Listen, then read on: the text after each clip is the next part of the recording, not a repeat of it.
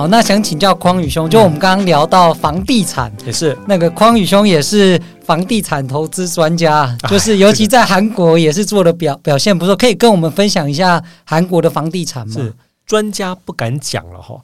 那我觉得我很多时候投入房地产，我觉得有一些很基本的观念哈。我透过这个节目也是特别想要跟大家讲一些很基本的观念。那这个基本的观念呢，真的其实很简单，可是因为它牵扯到人性的恐惧跟贪婪，所以又会变得非常困难。就是你很容易明知道这是对的，应该这么做的，可你在那个 moment 就不敢做。好，可那我就以自己的经验来跟大家分享我这个简单的观念和我怎么去克服这所谓的贪婪、恐惧之类的。呃，我当时哈，呃，我从小其实就很想要有自己的房子。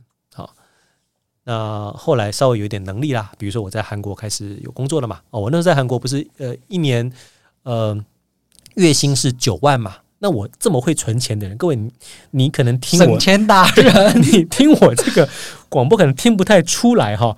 但是呢，我就是一个抠门王，你知道，我很抠啊。所以说我这个呃，假设收入是九万，我可以存八万，你知道吗？怎么做到？怎么做到？当然就是想办法省啊啊、呃！像比如说，我当时在韩国的生活，我跟大家报告，一定是吃学校的学生餐厅嘛，对不对？那就比较省，还有折扣。然后呢，呃，租房子也是，它其实呃，韩国的房子比较特别了哈，反正有一个租屋的制度是所谓的。全税啊，全税，意思就是说，你呢只要给这个房东啊，比如说这个房子价值大概是三分之二左右的钱，你这两年就可以都不用付任何房租，你只要付管理费、水电。两年之后你要搬走，房东要把这个钱退回来给你。好，那我当时刚到韩国也搞不是太太清楚嘛，哈。那我听说有这个制度，好，那可是我没有这么一大笔钱呢。诶，我们的学校。愿意借这个钱，学校借我钱，但是我付利息给学校，这样就等于是宽限期的概念啊，台湾宽限期一样一样的概念，就等于是呃学校做银行啦，学校做做东了哈，然后我就呃给他这个呃，但钱也也很少啊，可能我那时候可能只要给 maybe 台币四四五千而已哦，那我剩下的五千就生活还 O 还 OK，那为什么生活 OK？除了我说吃很便宜之外哈，我呢？呃，在美国就是我在美国念书就是这样子，就我回去只是一个睡觉的地方。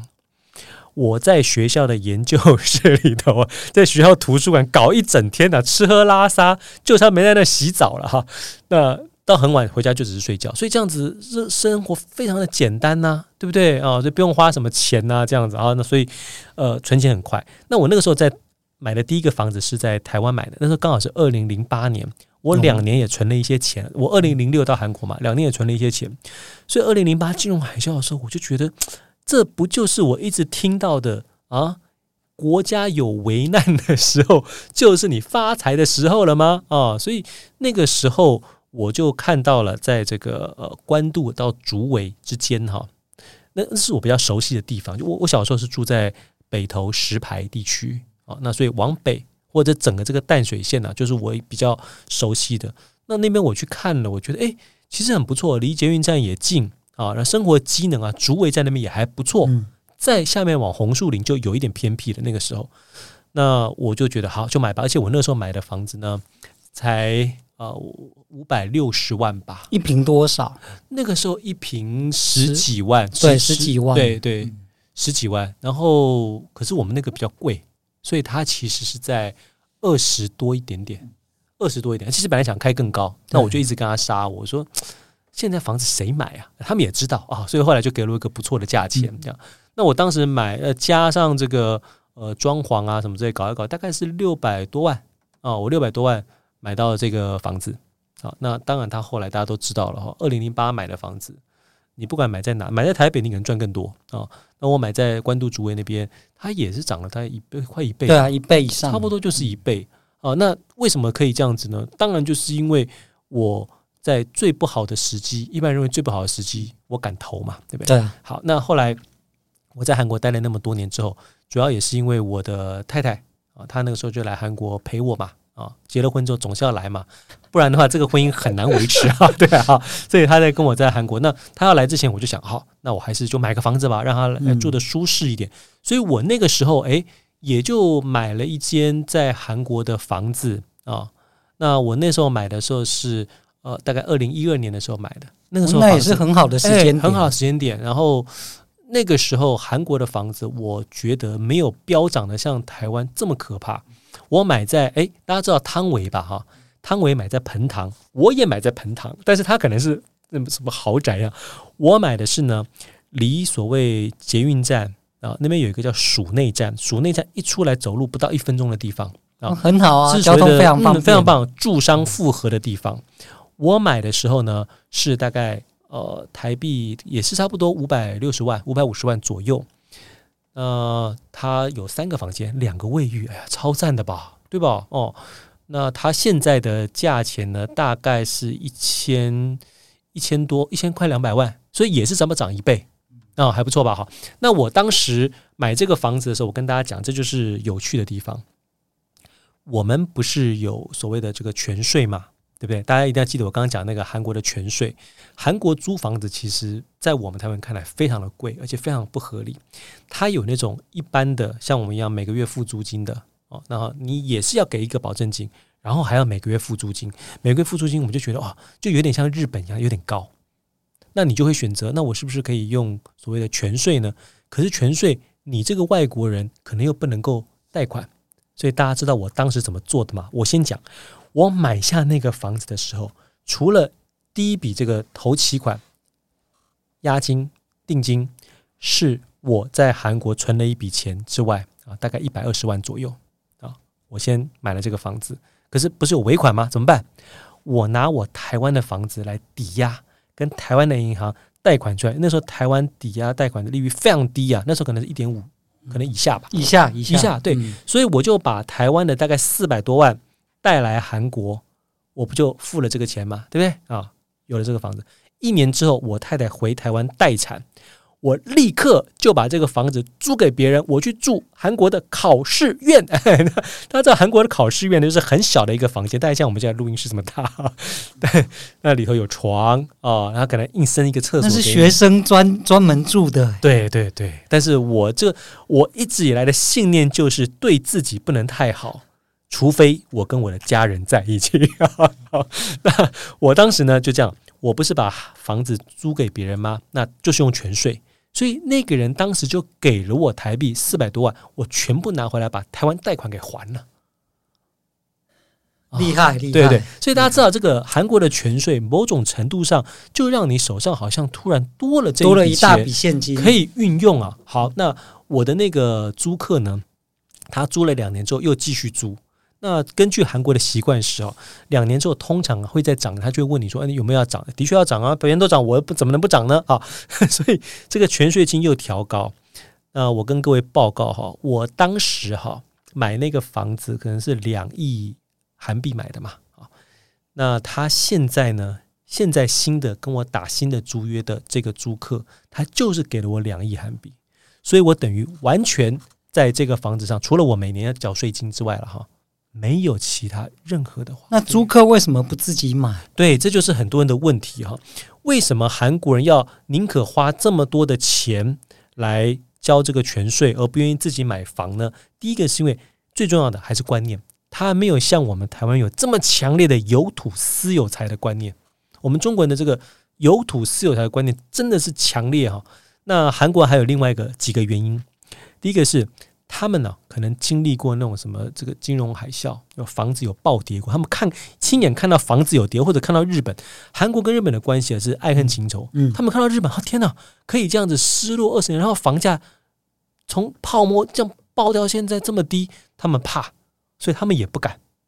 再来就是韩国人的这个移动还是比台湾人要更大一点的，所以他会觉得，哎，我把这个钱这么多，虽然看起来很多。但我只是绽放在你这个地方，两年之后我有我的主动性啊！你是要全额给我的，我可以把我这个主动性啊，又不会，虽然有可能因为通膨啊会贬值，可是最起码它不会变成零嘛，哦，比投资股票什么要好，所以他们会选择用这个方式。那真的是不同国家有、哦、完全不同有不同的观念，完全不同的观念啊！然后我后来在呃快离开韩国的时候，刚好去逛街，又给我看到另外一间，另外一间又又买了一间。对，我在韩国其实有两，本来有两间了哈。那第二间那个时候看到就觉得哇，超赞的。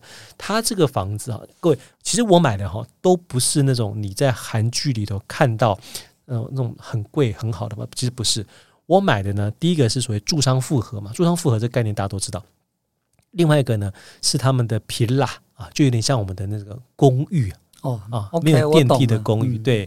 这种这个才真的是会赚钱的房子。对对对，Villa 呢，其实就是 Villa 啊，韩国 V，我们听到 Villa 很厉害，但是没有韩国的 Villa 就是我们的公寓的感觉哈。可是我那个公寓呢，我们台湾人看会觉得哇，天哪，怎么会有这么好的公寓？就是呢，呃，住的地方呢，可能从二三四五楼大概是这样，可是一楼呢，等于是有免费的停车位啊。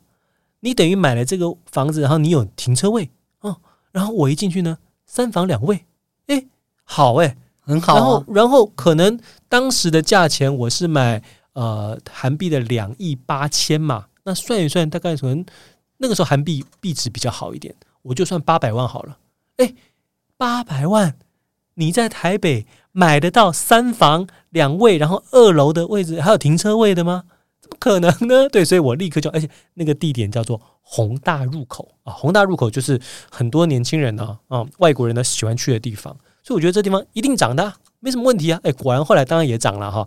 那只是因为我是觉得，呃，我不想在韩国有那么多的资产了，所以跟我租房子那个人，他租了几年啊？他大概租了六六年之后，他决定想要跟我买房，因为我刚刚说，哎，那个我要卖了啊！你要卖？那不不，你你你卖给我哦，所以我就卖他一个也是公道的价钱啊，就等于这个人跟我租了六年之后，我就把房子卖给他。啊，那当时我取得这个房子的方一样，也是用全税啊。我等于真的真的只用台币大概一百五十万吧，就取得这个房子的所有权。然后隔了六年之后，就再多赚一百五十万回来。好厉害哦，这样赚一倍了。哦、对对对，但其实也都是小钱的，各位，我真的不是那种。大家想说哇，你有很多房子，好像每一个都好好几千万，没有没有，每一个都是千万以内啊。但是呢，慢慢就爬到千万以上，我都是有获利的。就是对啊，就资产不断的透过时间来累积。呃，对，累积。那我也跟大家分享哈，刚才呃，明远讲到一个非常重要的时间。好，我觉得我韩国的投资啊，可以这么成功，有一个非常重要的理由，就是时间。我真的不觉得我是一个你说什么啊，多会精算呐、啊，或不是。可是因为我后来不是回到台湾了吗？处理韩国的房产有点麻烦呐、啊。你就想说，这就别动了吧，就这么不动不动。随着时间的过去，它自然就给我涨了一倍了。这也是房子为什么赚钱的人比股票还多的原因。对，没错，你不会乱动，对，你动不了，然后 或者麻烦。那在台湾，你你在房地产还有什么投资吗？啊，我是最新的做法。有有，我在台湾那个时候啊，这个也是因为爱妻的结果了哈。就在一个大家都觉得房价有点高的时候，我还是买了。我买在台北市政府旁边，哦，是一个非常好的地段。我跟各位说哈，我那个房子也是，呃，有车位啊啊，虽然不是很大，可是呢，它就在永吉路三十巷，哇，这个吃的东西超多，走路到我们的这个呃。地铁啊，到到我们的市政市政府站，哇，只只只要大概两三分钟就很近。旁边有一个公园，这这是超赞的。附近有全联啊，反正呢，这个房子啊，我们后来呢，呃，因为我这个我跟我太太决定创业了嘛，所以呢，我们就把这个房子租给别人，我们自己就回到我以前当时买的这个。第一个买的房子租给别人呢，收益很不错哦。那个地方可以租到，嗯，呃，这个详细的金额我就不讲了。反正它就是一个会赚钱的房子，哦，所以我也跟各位朋友分享，就如果可以的话了哈，你呢是不是可以不要在年轻的时候，呃，对自己太好，像罗伯特清崎一样，他刚开始跟他太太也都是住的鸟鸟的，跟住车上，因为他们知道我这个房子一买了之后，我是要租出去的，要赚这个租金的啊。那我一开始的时候，大概也是用类似这样的做法在操作。对，我最近也才在我 FB 发了一篇文章，就是在想说，为什么年轻时候我把钱拿去买 B N W，就是啊，如果拿去买房，我现在就多多一两台特斯拉出来。没错，没错。而且买了房之后呢，你如果立刻成功的租给别人，那真的是别人帮你养房子啊。嗯，对，我觉得就是从那个匡宇兄在韩国的投资，我就知道他是。买，觉得他的逻辑跟我有点像啊，嗯、其实就是买老公寓，然后租金报酬率不错，那就算是本利还的话，那个租金，呃，租金也会。帮你还房子，就是让房子自己养自己。是，这还这还有一个很重要的因素，就是 location 呢、啊，大家一定要注意。我觉得这个地点还是很重要。像我用这个全税的方式啊，也有人问我说：“你都不担心哎会被断头哦？如果这个房客要走，那你找不到新的房客，你从哪生出这比如说韩币两亿要还给人家？我完全不担心。location 好，因为 location 太好了，永远都有人。”呃，会想要这样子衔接。我每一次要找这个新的租客的时候，都易如反掌啊！啊，当然还是要给房仲中介费啊，房仲帮你找到人嘛，这样的啊。但是因为我的这个一住都住好几年，至至少都是四年、六年以上的哦，所以这个也也也没多花什么钱给这个房仲。可是因为 location，所以一直会有人来，然后他们也都愿意。再去接受我的加价啊，每两年基本上这个权税都会往上调一点，就调着调着，我等于取得这个房子是零成本的。哇，好，那谢谢匡宇兄分享他算是他人生很重要的创业经验以及房地产的投资经验。那我觉得这对我来讲，我收获还蛮多的啦，就是要主动的积极去开发，那在事业上不断的努力，那赚到的钱呢，就是去买一间会增值的房子来让你。的事业，或者是让你的房资产呢，是随着时间而慢慢累积下去。对，可以的话，最好不要只买一间啊，一定要两间以上。这个以后有机会再慢慢邀请各方的专业人士来跟大家分享。是。好，那我们再度用掌声感谢我们匡宇兄，谢谢谢谢。好，谢谢那谢谢匡宇兄，那今天的采访就到这边。那如果后续有什么问题呢？欢迎在粉丝团私讯给我，或者是去匡宇兄的粉丝团或社群。哦、对，大家找郑匡宇就可以了啊。我我跟大家说，我我最近有一个最大的改变，节目最后跟大家分享一下。我本来一直想以我自己这样的身份红嘛哈，后来我最近跟什么 DJ Soda 还有宝拉在一起之后，我发现有一点不想了。因为他们连吃个饭都没时间呐、啊，你想去宁夏夜市吃个东西，一直有人来跟你拍照啊，根本就不要签名。对对对，所以我发现呢、啊，这有点像呃，如果我可以像张忠谋先生当年还没有所有人都在追捧台积电，只有在业界有人知道他的那个时候，我觉得才是最好的。所以我现在想法改变了，如果我可以在我这个业界有地位，然后赚得到钱，大家尊敬。